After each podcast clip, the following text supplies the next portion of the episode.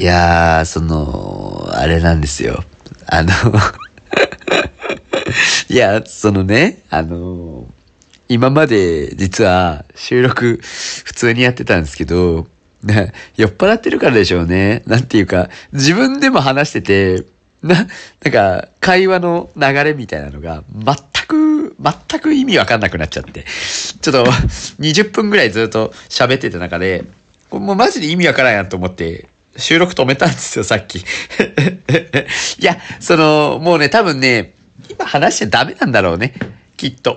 もう、酔っ払いも酔っ払いすぎて。意味わかってないところがあるんですけど、その、どうしても今日の話はね、どっかしらでやりたいと思ってたやつで、今話したいなってめちゃくちゃ思ってるので、ちょっとよっとながらね、頑張ってお話ししたいなと思って。もうまあ開けちゃったんですけどね、酒も。酒も開けちゃったんでね、いつものあの、プシューみたいなのもないんですけど、ちょっと、いいっすかすいません。あの、お付き合いいただけると幸いでございます。まあ、あの、2回目の収録なんでね あ、うわやばいやばい。あ、読みます。工場読みます。はい。よろしくお願いします。世知辛いを生き抜くのは至難の技。それでも明日また頑張れますように、お酒の力をお借りして吐き出しましょう。この感情。この番組は泥酔レイディオ。シラフじゃ言えないあんなことこんなことたまったまんまじゃ具合が悪い。喜怒哀楽まるっとひっくるめて好き勝手喋らせていただきます。というわけでこんばんは。ゲロやメンタルながら虚勢を張ってきてます。住吉です。はい。こんなね、2回目ですよ。すいませんね、本当にね。もう、酒もね、だいぶ飲んじゃったと思って。どうしてもね、なんかね、言ってることがね、あんままとまってなくって。まあなんか途中でやめちゃった。白そうって言いながらね、やめちゃった。やめちゃったんですけど、これやめちゃったらなんかお酒ついでた時の音とか全部入ってないよねって思いながらね。まあすいません、もう半分以上飲んじゃったんですけど、ちょっと、取り直そうと思って。まあ、この結局ね、この取り倒したやつも、ほんと最後まで行くかわかんないんですけど、な、なんとかね、行かせたいなと思っておる次第でございます。ということで、ちょっと先の説明からね、もう2回目ですけど、やりますよ。あすいません。あの、宝酒造さんのね、えー、今回は宝クラフトの沖縄シークワーサーを飲みたいと思います。前回がですね、あの、九州レモンだったんですよ。お宝、宝クラフトの、えー、九州レモンっていう、チューハイのクラフトのもの、クラフトチューハイというね、種類のものを飲みました。あのー、もともとですね、私が、その、まあ、前の放送っすね、もうで、これもね、いつの放送やったかって、あんま覚えてないですけど、ああ、そうそう、エピソード103ね、えー、移ろうもみじの温泉郷ということで、えー、黒川温泉に泊まり行ったみたいなお話を差し上げたかと思うんですけども、その時に、まあ、帰りがけにね、旅行の帰りがけにビールを買ったんです。九州工芸の地ビールをね、4本買って、それも放送の中でご紹介をさせていただいたんですけど、まあ、ビール飲んだ後で、もうちょっとお酒飲みたいな、みたいなのを思いながら道の駅立ち寄った時に、いろんな道の駅、な、複数行ったんですよね。複数行った中で、あ、なんかこの、チューハイセットみたいなのが置いてあって、これ九州限定って書いてあるから、これちょっと面白いんじゃねえと思って、飲みたいって思いながら買っちゃったみたいなね。まあなんか計7本ぐらいお酒買ってるんですけど、まあその中の6本目ですかね、今日はね。6本目のお酒をちょっと今日はチョイスさせていただきました。えー、ものとしてですね、沖縄シークワーサーのタイプでございます。えー、宝クラフト沖縄シークワーサー。今日はね、これを飲んでいきたいなと思います。ごめんなさい。もうあのー、さっきも言いましたけど、もうこれ収録がね 2回目なんで、その、もう開けちゃいました。開けちゃって飲んじゃってるところもあるんですけども、一応コップの中にはまだ残ってたので、ギリギリなんとかなるかなと思いながら、えー、飲んでいければなというふうに思います。これがですね、なんか、えっ、ー、と、いつだったかな、発売日。2018年5月15日。なので、えー、今2013年でしょ？ん ?13、12、11、19、8なので、5年前とかですかねに発売されてた、もう本当に九州でしか買えないタイプのお酒になります。もちろん沖縄では買えますし、まあ九州本土でも買えるものではございますけれども、えー、それ以外のご当地にお住まいの皆さん、そのなんか九州以外に住んでらっしゃる皆さんは、なかなか手に取れない代物になっておりますので、もしもなんかね、九州に行く機会があれば、宝酒造さんがね、出されてるものになりますので、もし目に入ったらね、沖縄シークワーサーぜひ飲んでいただければと思いますけどもね、えー、こちらがですね、沖縄のシークワーサーの果実と、果実じゃねえわ。これ、これ2回目の放送でね、果実って今読んじゃいましたけど、これ1回目も読んだんですよね。果汁って読めなくて、なんかパッとね、パッと出てこないんですよね。えー、沖縄名産のシクワーサーの果汁と、エキス由来の爽やかな香りと酸味とともに厳選したえー、樽貯蔵熟成焼酎と隠し味として使用した泡盛によるコクのある味わいを楽しめる酎ハイとなっております。これね、ポイントはね、泡盛なんですよ。これがね、前の放送で出した九州レモンにはなかったポイントになってまして、やっぱ沖縄のものということで、泡盛を入れてらっしゃるみたいなんですよね。だから、そこも含めてその味わいを楽しんでくださいね、みたいなメッセージだと思うので、まあちょっと飲んでいきましょうか。もうごめんなさいね、あの2回目の放送ということで、もう1回飲んだんですけど、もう、飲んじゃおう飲んじゃおうか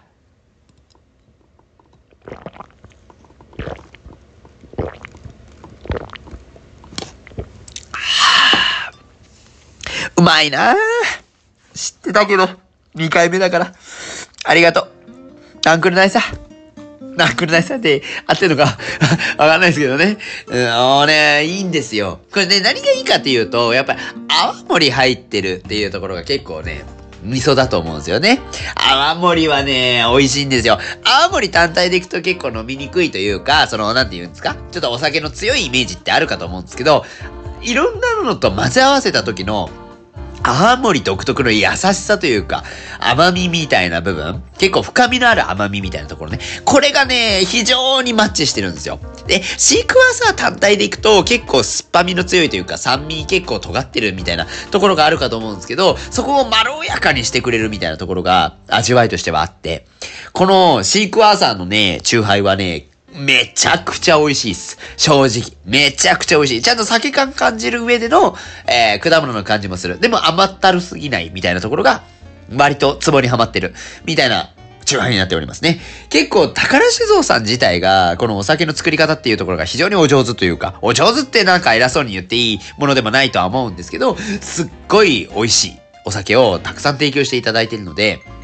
私個人としてはものすごく楽しい。飲んでてすごい楽しいんですけど、この沖縄シークワーサーもですね、もう本当に、なんていうんですかその泡盛を混ぜ込んで、シークワーサーのフルーティーな香りと共に楽しめるというところがございますのでですね。えー、ぜひね、九州外の皆さんで行くと近くでは買えないというところが非常に残念なところはございますけれどもね、九州に立ち寄った際は、例えばまあ、ランナーの皆さんで行くと、九州のランニング大会にちょっと出場しようかなみたいなね、方がいらっしゃいました。まあ、その、折にでも買っていただけるとすごい面白いと思いますしね。これなんかウェブのあれはあんのかしら？ねわかんない。宝さんだから結構あるんじゃねって思ってますけどもね、わかんないですが、でも九州限定、地域限定だからね、なかなかないのかもしんないですね。私もなんか地域限定と言いながらも、あの、熊本の温泉旅行の帰りに初めて見たぐらいだったので、まあ、どこっちゃあるかって言われたらやっぱ観光地にあるんだろうね。きっと。で、思ってたりはします。ただ、めっちゃうまいっす。めっちゃうまいので、しかもね、これね、アルコール度数が8%です。8%ってね、何回も言うけど、何回も言うっていうのは2回目の放送で言ったからっていうのがあるんですけ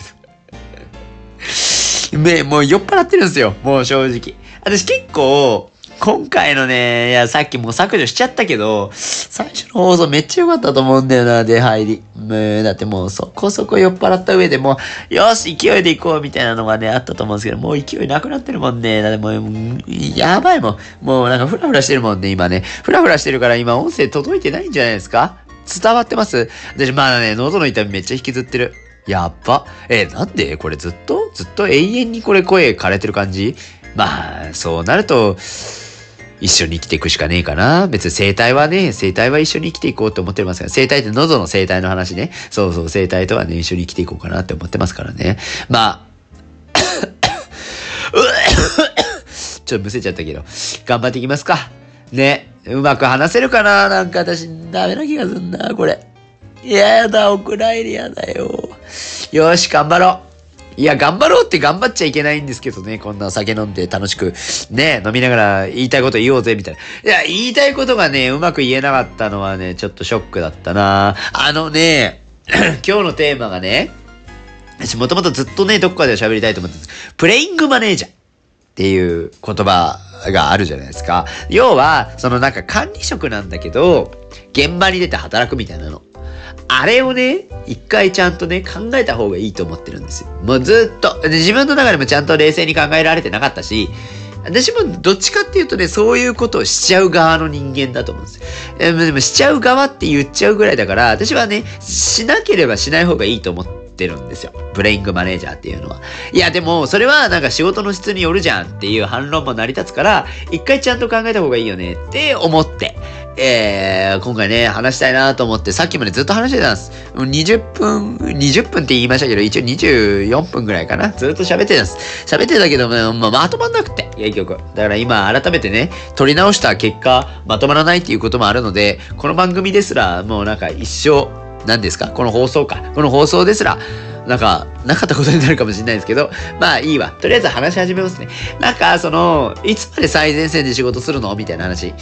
であると思うんですよ。で、それこそまあ、その仕事の話になるとどうしても出ちゃうので、もう先に言っちゃいますけど、ハーブ健康本舗ね、うちの前職、あたうちのっていうか、私の前職が、通販会社のハーブ健康本舗さんっていうところで、えー、なってまして、今でもお仕事いただいてたりするんですよ。その広報のブログとかを書いてたりするんですけど、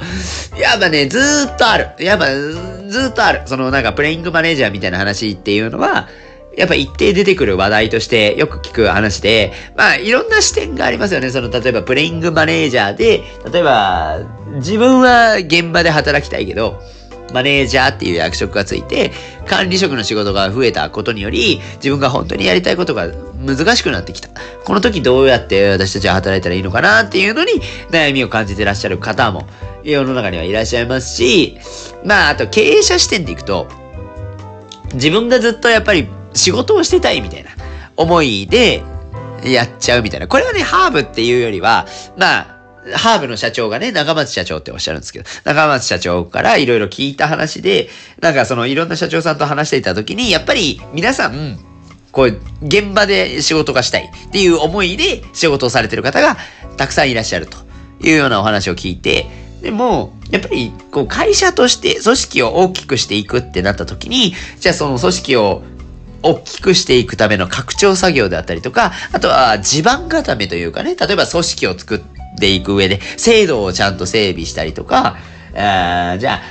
価値観みたいなところってどうやって浸透させていったらいいんだっけ？みたいなところをしっかりと考えるっていうのって誰がやるのって言ったら経営者しかいないよね？みたいな。そのリーダーがやっぱやるべきだよね？みたいな。ところを、やっぱりすごく今、長松社長って考えておられてて、なんか、その辺の話をいろいろブログの記事の取材を兼ねていろいろ聞くんですけど、そういった時にやっぱり、どっかしらでプレイングマネージャーっていうのは破綻するんだと私は思ってるんですよ。だからやっぱり続かないんじゃないかなって思ったりはするんですけど、でもそんな単純な話じゃないじゃないですか。正直、やっぱりケースバイケースではあるとは思いますよ。あるとは思いますけど、やっぱりもうプレイングマネージャーじゃないとさ、ダメな場面ってあるじゃんみたいなところも反論としては成り立つと思うので、やっぱそこをちゃんとしっかりと考えていくっていうところが、みんなに求められてるものなのかなって思ったので、ずっと考えてたんです。ずっと考えてたし、デイスイレディオで一回あげようと思ったんですけど、こんなに酔っ払ってやる話ではないかもしれないですね。はい。それはもう、もうすでに反省をもうすでにしておりますけどもね、2回目の放送というところもね、あるので、もうなんかちょっと乗り越えた感はありますけど、一回シークワーサー挟みますね。はいはい、潤いましたけどもね。これ8%あるんですよ。アルコール度数8%あるんでね、もうだいぶ酔っ払いで字がふわふわしてますけどもね。まあまあまあ、いらっしゃると思うんですけど、まあ、経営者の方っていうのは、お仕事が好きな方が非常に多いんですよ。まあ、見ててわかる。その、お仕事に対して熱意を持って取り組んでらっしゃるからこそ、じゃあその自分が関わっているお仕事をもっと広げたいとか、規模を大きくしていきたいと思って、じゃあ自分がリーダーとして、その会社の率先して大きくしていくっていうところに取り組んでいこうと思って組織を作っていくっていうことをされてると思うんですけど、まあこれはあくまでね、ちょっと私もだいぶ何ですか ?N1 の意見に振り回されてるとこありますけど、あハーブ健康本部ですよ。その前職のね、中松社長が、えー、いろいろ、こう、ブログの取材を通じて、いろいろ教えていただいた流れで、私が解釈した流れでいくと、やっぱり、組織づくりとか、なんだろうな、環境整備みたいなのって誰がやるの？ってなった時に、えー、正直経営者しかいないんですよね、適任が。もう、そうなっちゃう。だからやっぱり、あと会社の価値観浸透ね。もうこれなんかもうまさにそうだと思うんですけど、もうリーダーがやっぱ率先してやらなきゃいけない仕事っていうのがある程度やっぱ決まってくるわけですよね。でもそれって事業を推進するお仕事の中身とは 別、別なんです。本当に別なの。別だから、やっぱそこにギャップを感じちゃう人っていうのが一定出てくるっていうのは、やっぱ長野社長からよく話として聞いてたんですよね。まあちょ、直近のね、記事でも一応経営者の話についてちょっと取り上げた記事があって、そのなんか経営者のマインドってどういうのが必要なんだろうとか、実際どんな風に思って仕事なさってるんですかみたいなことを聞いた時の記事っていうのはもう今の会社のブログで上げてるんですけど、やっぱそういうのをトータルしても、なんて言うんでしょうね。やっぱりその、経営者ってやるべきことっていうのがちょっと特殊だったりするっていうのがどうもあるらしい。っていう中で、でも本来経営者の皆さんっていうのは仕事が好き。今の自分が関わっている仕事がすごい好きで、それに対して全力を注ぎたい。で、それをみんなに、お客さんにもっとたくさんの人に広めたいって思うから、組織として大きくしていくみたいなところがあると思うんですよね。で、そうなった時に、プレイングマネージャーっていうのがやっぱ生まれてくるわけですよ。自分はやっぱ広げようと思うと、やっぱ現場の人間がいる。現場の人間がいるってなった時に、急には人手は増やせないので、じゃあ自分がやっていかなきゃいけないよね、とか。まあ、人手がいたとしても、その出してくれる成果が自分に見合うものかどうかでいくと、そうでもないから、まずまあ自分がやっておくしか今はないかなっていう判断で、えー、プレイングマネージャーとして活躍されてる方っていうのは一定いらっしゃると思うんですよね。で、別にそれを否定するつもりは全然ない。全然ないから、もう、ケースバイケースだと思うんです。と思うんですけど、なんか最終的にはやっぱしんどくなるじゃないですか。もうしんどいになると思うんですよ。結局持たない。保てないじゃないかなって思うんですよね。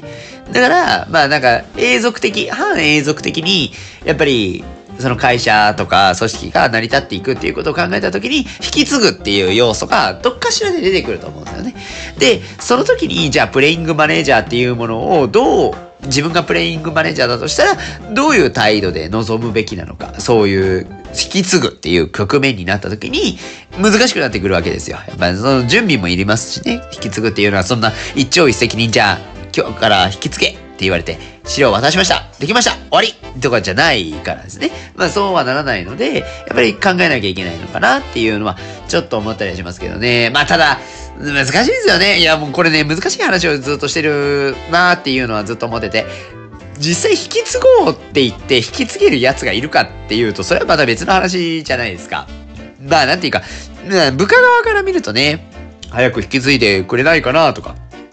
あれにはこんなアイデアがあって、こういうことをしたいのに、なんか引き継いでくれないから全然うまいこといかないんだよな、みたいなところとか、いろいろまあ考えようによってはいろいろ思えると思うんですけど、まあ嫌よね。その、経営者ポジションからしたらやっぱちゃんとした人に引き継ぎたいなって思うのって自然の摂理だと思うんですよ。で、そういうやつが自分の会社にいるかいないかで言うと、そんなのわかんないじゃん。そのなんか、いない可能性だってあるわけですよ。ってなった時に、やっぱり、じゃあ自分が今はやるしかないかなと思ってやらざるを得ないみたいな場合が出てくると思うんすよね。まあ、そりゃそりゃそうだなと思うんすよ。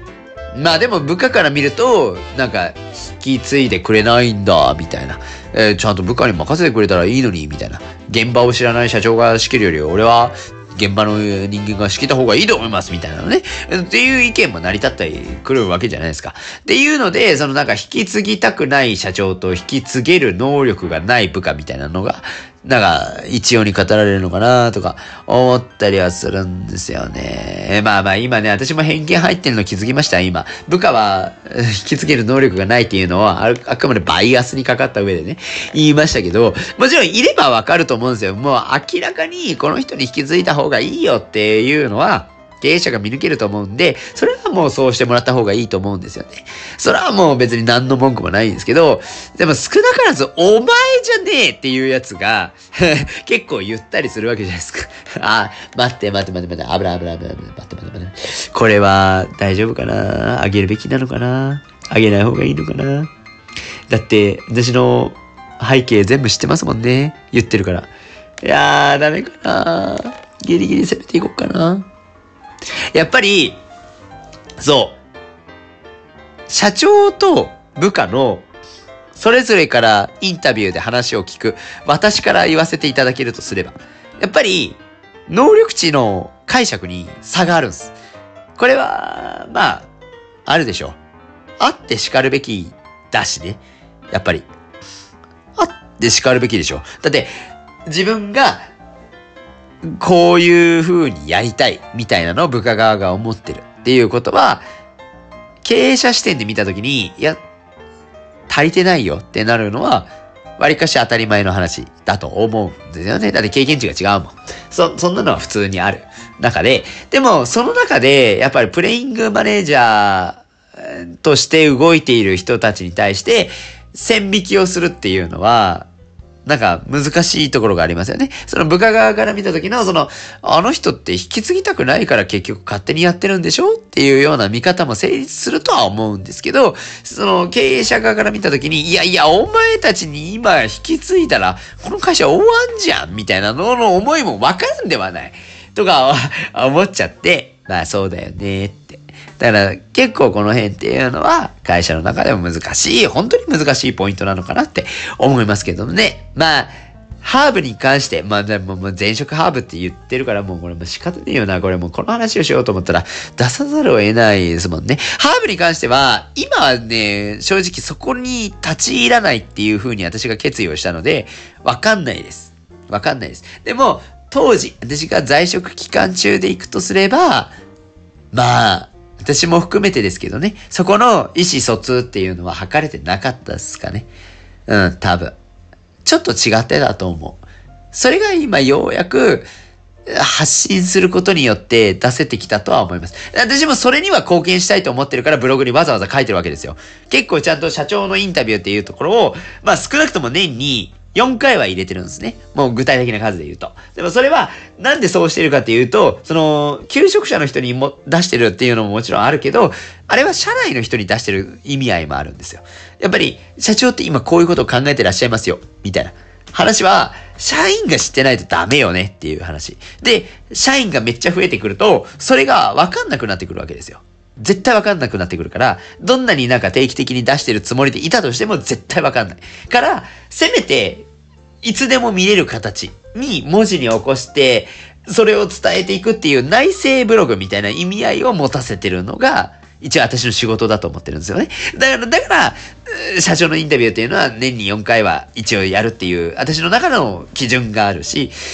少なからず、そのちょっと社員がわかるように書いてちゃうみたいなところもあるのはそういう意図だったりするんですよね。そう。だから、まあそういう意味合いで、まあ少なくともその、引き継ぎたいという思いであったりみたいなところは、社長が今はこういうふうに考えてらっしゃいますよみたいなところを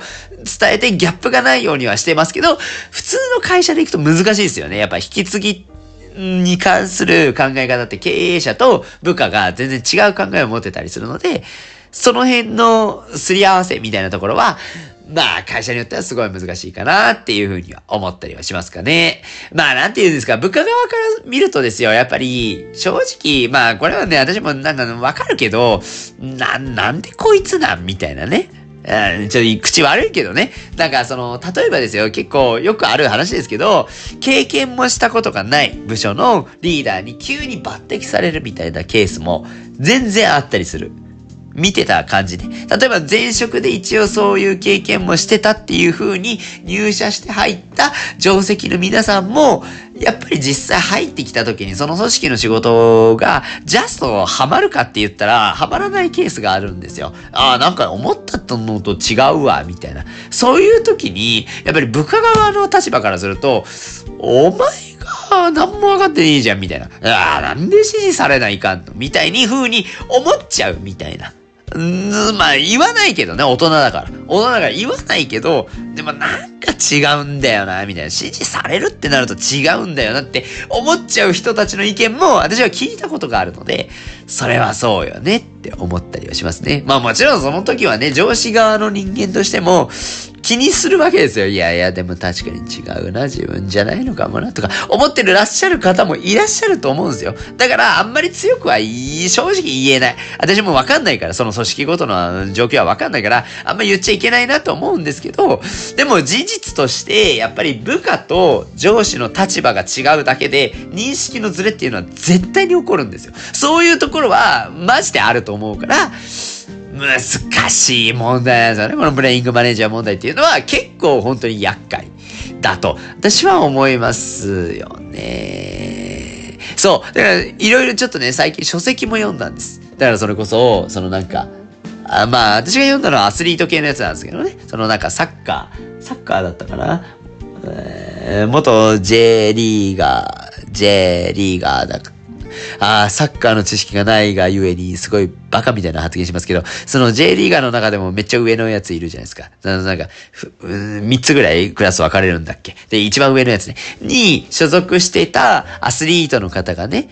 あの、やっぱずっとそのプロの世界で生きていくのは難しいんじゃないかなと思って、えー、自分なりの一番幸せになれる方法。もちろんそのサッカーを通じてっていうところあるかもしれないけど、じゃあサッカーを通じて自分がずっと競技者じゃなくても幸せになれる方法ってあるよねっていうのを考えた上で、いろんな行動を起こされてる方がいらっしゃるんですよ。これ、もういいや。これどっかで出しますね。これ放送で出す。どっかで1話出しますけど、一応そういう方がいらっしゃった本を読んだんですよ。その人が書かれてる本を読んだ時に、なんかね、その現場を退いたマネージャーが、やっぱり短い期間でも、物事を判断する解像度っていうのが低くなっちゃうよねっていう指摘をされてたんですね。わかりますだからその、マネージャーっていうものが現場を離れちゃって、本当に管理職だけに集中したら、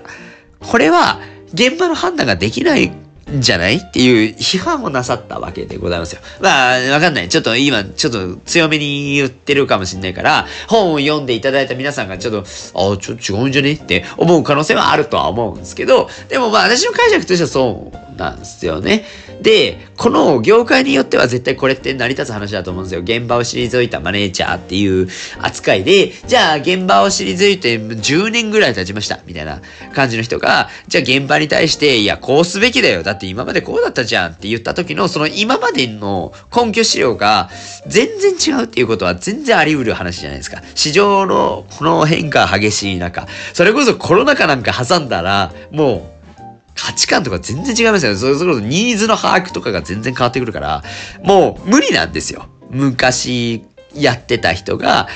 その今のトレンドを語るみたいなのは正直難しいと思います。例えばその、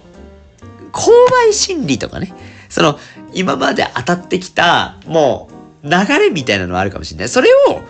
るのは全然ありだと思う。それはそうじゃんってなる。だからそれはもうむしろ説得力あると思うんですけど、トレンドを語っちゃうと、そりゃそうよねって思ったりはしますからね。だから難しいんですよ。だからその、やっぱ今、今ってみんなが求めてるものってこうじゃんっていう、その今についていくのって、やっぱ現場を離れちゃうとちょっとわかんなくなる。っていうのは事実あると思うんですよね。私もだから Web の広告運用とかをやってた時期もありますけど、今語れって言われたら無理だもん。もう早すぎて。ついていけない。もう本当に難しい。本当に難しくなるから、やっぱそこは難しいのかなって思うと、じゃあ現場にいた方がいいんじゃねとかいう議論も成り立つわけですよね。それこそ現場にいないからこその切り口みたいなのをちゃんと出していけるかどうかみたいなところがマネージャーに求められるっていう議論にもなるかもしれない。難しいんですよ。だからその現場にいないからこそ、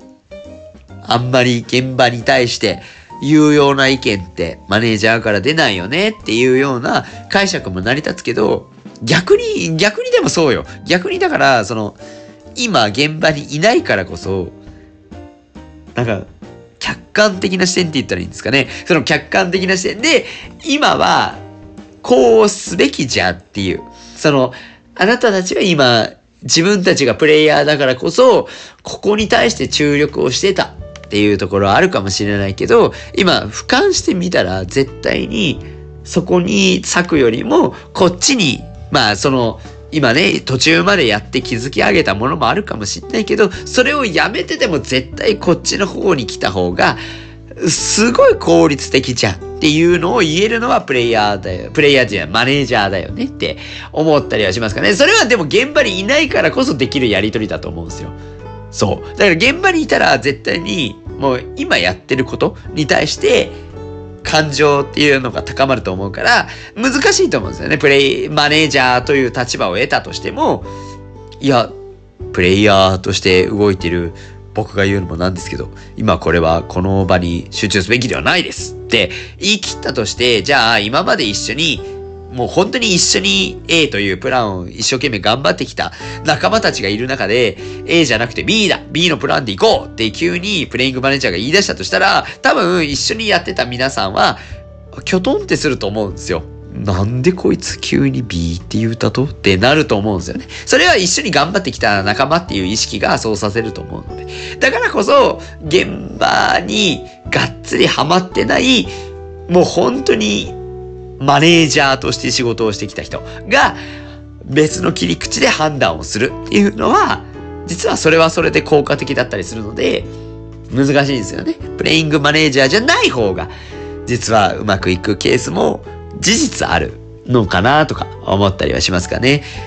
あのー、30分経ちましたけど、多分ね、私ね、今ね、脈絡とかない話をしてると思うので、私がどっち立場かとか、その、な、何の立場に立って物を言ってるのかとか、まっとうな頭で考えたら多分ついていけなくなると思うんですよ。それは、あんま考えないでください。はい、すいません。もう本当に、私も酔っ払いのね、ざわごととしてね、ざわごとたれ、ざれごととして？聞いていただければなというふうに思います。いや、まあ、だからね、ずっと思ってたの。だからその、原因、例えばさ、その、それこそさっきね、アスリートの書籍の話をしたと思うんですけど、現役でないアスリートがね、監督やコーチに行くっていうことが、まあ、割とあるじゃないですか。スポーツ業界で行くとサッカーだけじゃなくて、そういう風にされてるところって結構あると思うんですけど、これってやっぱり、なんていうんですかね、知見があるからこそ、そういう指示ができるよねっていうような話だと思うんですよね。そう。でも、しかもその、なんていうか、元現役っていうようなところが、やっぱ物事の解像度みたいなところを高くするというところもあると思うので、まあそこは評価されるべきであるよねって思う。実際にそのなんていうか、その現場のことをちゃんと知ってるみたいなことを本当に追求するとすれば、じゃあもうプレイヤーの人が監督するしかなくなるんですよ。じゃあ自分も試合出るけど、合わせて一緒に監督業もやりますみたいなことじゃないと成り立たないと思うんですよね。でもそんなわけいかないじゃないですか。多分それは多分ね、アスリートの人だったらわかると思うけど、あんまりそういう世界観見たことなくないですか？そうなってくると多分違うんですよ。多分みんなが求めてるものとしては、もともとちゃんと自分もアスリートとしての経験がある。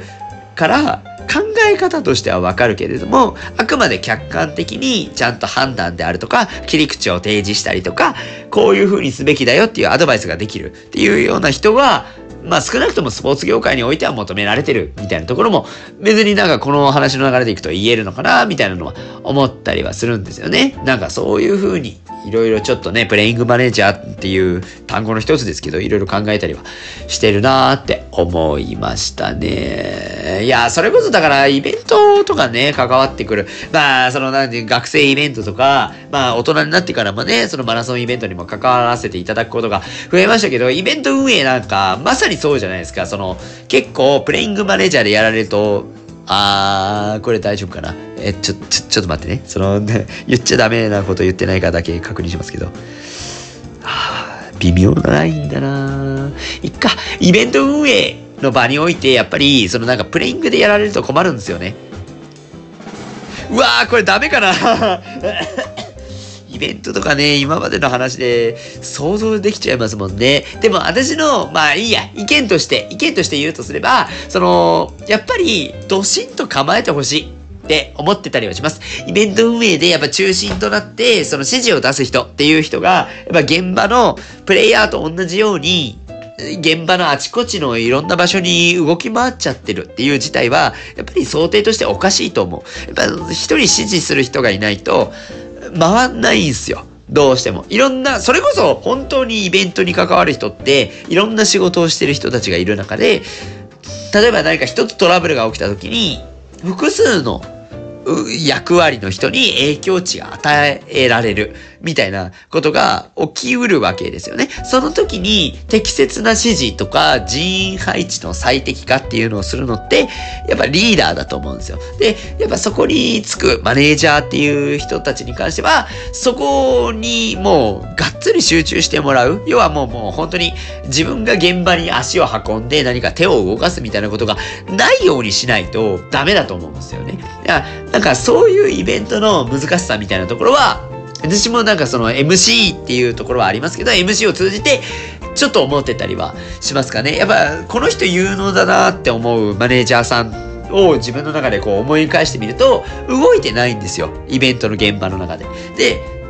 はありますよ。もちろんそのなんか人手不足でどうしても動かないと無理っていうところはあるかもしれないですけど、そもそもその状態でイベントをするっていうことが難しいわけで、やっぱそれを考えて、事前にね、やっぱその人手をちゃんと補充しておくっていうことをやっておくべきだと思いますし、やっぱりどう考えても一人動かない人がいる。と思うんですよ。まあ、それで回していくっていうのが一番円滑にイベントが動く方法だと思うので、なんか、うーん、なんだろうな。ちょっと、あこれね、なんでこんなに言いよどんでるかっていうと、あもう、聞く人が聞いたらわ、なんかね、いろいろ思われることがあるかもしれないなと思って、あの、一応いいですか？特定の個人を指してはないんですよ。いいですか？大丈夫？これ伝わってるかな？特定の個人とか、もう一切誘そうとか思ってないのでね、もうそれだけはもう本当勘弁してください。もうなんか誰かのことをいろいろ言うとかじゃないんでね。ないけど、ないけど、動いちゃうじゃん。リーダーって。いや、リーダーになる人ってさ、やっぱりすごい責任感がある人だから、やっぱパッと目の前の課題が起きた時にパッと行っちゃうと思うんですよ。で違うのよ。そう、そうじゃないの。そう、それで動かれたら結構後々響くんだって。あそれを動かさせなきゃいけない。やっぱ、ごめんなさい、誰々さん言ってください。今こういう問題が起きてて、あなたしか頼めないからごめんなさい、言ってくださいって言えるやつがリーダー。だと私は思ってますけどね。だそれがね、やっぱマネージャーとしてあるべき姿なのかなって、イベント業界に関してはちょっと思ったりはするし、私も実際そういう立場になったらそうしなきゃいけないなっていうのをめちゃくちゃ感じてはいるんですよね。このブレイングマネージャーの一行でめっちゃ思ってたりはするところにはなりますかね。やっぱその、運営をスムーズにするって思った時に、本当状況の把握と人員配置を最適にするっていうのってめっちゃ大事だと思うんですよ。実際本当何が起こるかわかんないじゃないですか。本当に、本当にイベント、イベントって勝手にくくってますけど、いろんな、いろんな仕事でもそうですよね。本当になんか、なんていうんですか、トラブルってどういう角度で起こるかわかんないから、やっぱそれに柔軟にいかに対応できるかっていうのすごい大事だと思うんですよ。で、その時にやっぱり一番自分が離れたポジションでそれこそ部署の目の前の部署とか役割の人たちが目の前の課題で困っている時に、客観的にちゃんと正確に判断ができて、その時に適切な対応を指示して、人員配置もそれに合わせて変えれるっていうのが、リーダーたるもののすごい大事な仕事だと思ってはいるんですよね。そう。で、それができるっていうのはものすごい難しいことだと私も思うけど、思うけど、求めるのはそれなのですよ。いや、まあ、求めるのはそれだし、私もそういう風にできるようになりたいって思っている。から、今、あえて言いますね。その、なんか、誰かに言ってるわけじゃないっていうのだけは、もうなんか繰り返し言うとちょっと怪しくなりますけど、すいませんね。本当に、まあでも、あるじゃないですか。なんか、ね、思っ言いたくなるじゃないですか。うん、まあ、自分に対して言ってるって思ってください。だからそ、そういうのもありますけど、でも本当に、やっぱり自分がバーッと動いちゃうっていうのは、決していいか悪いかで言うと、場合によっては、まずい時があるので、まずそこの配置みたいなところがしっかりと考えていけると、めっちゃいいんじゃないかなって思ったりはしますかね。だからそのマネージャーっていうとね、結構なんか意味合いが広くなるんですよ。やっぱ、管理者だと私は思ってるんです。日本語訳した時にもマネージメントっていうのは管理をするっていうことになると思うので、管理者なんですよ。で、管理者なんだったら、やっぱり自分が全て手を動かすっていうところをしないっていうのが本質だとは思うんですけど、まあ、みんな違うじゃないですか。マネージャーって言った時の感覚値が違うから、いや、いろんな考えでね、仕事をなさってらっしゃる方って多いと思うんですけど、なんか、今一度ね、そのなんか仕事内容というか、捉え直すっていうのは結構必要なことなんじゃないかなっていうのはちょっと思ったりはするので、今日ちょっとデイスイレディオでもね、出してみたいなと思って出しましたけれどもね、私は多分この放送を自分で一回公開前に聞き直しますけど、後悔して出さない気がするな。すいません、なんか本当に聞く人が聞いたら嫌な気持ちになるような気もするんですけど、なんか一番の趣旨だけ伝えておきますね。趣旨は考えないといけないと思うんですよ。プレイングマネージャーっていう単語に対して、やっぱ、批判的な意見もあれば肯定的な意見もある。と思うのが現状であって。でも、プレイングマネージャーっていうのは、例えばじゃあ役割とかを組織において厳密に決めていらっしゃる組織立てにおいては、おかしいと思うんですよね。そう。マネージメントっていうのは一つで立派な仕事。マネージメント単体でそもそもすごい仕事の話をしているわけで。それにプレイヤーを混ぜ合わせるんだとしたら、それなりの報酬を要求して叱るべきだと思うし、なんだったら一人で回せるんじゃねって思っちゃうんですよ。っていうのもあって、やっぱなんか構造的に難しいと思うんですよね。プレイングマネージャーで組織を成り立たせるみたいなのって、やっぱ成り立たない部分がある。ただ、どうしても今の現状、人手不足とかで、もう、プレイングマネージャーじゃないとダメじゃんみたいなところもあるのもわかるので、じゃあ今実際にどういう風にしていくのが組織立てとしてベストなのかっていうところは、それぞれで改めて考えてもらうのが一番いいのかなって思ったりはしてます。マジで今日、今日何の話？なんかごめんね。本当に。これ出すかわかんない。もう本当お蔵入りしたらすいません。まあ酔っ払ってるのでね、もう本当勘弁していただければと思います。もうさらっと流しましょうね、こういうのはね。はい。ということで、肝臓は定期的にいたわりつつ、明日も頑張りましょうデイスイレディオまた次回の飲み会でお会いいたしましょう。今日はなんかすいません。本当にごめんなさいね。ご視聴いただきまして誠にありがとうございました。また次回お会いしましょう。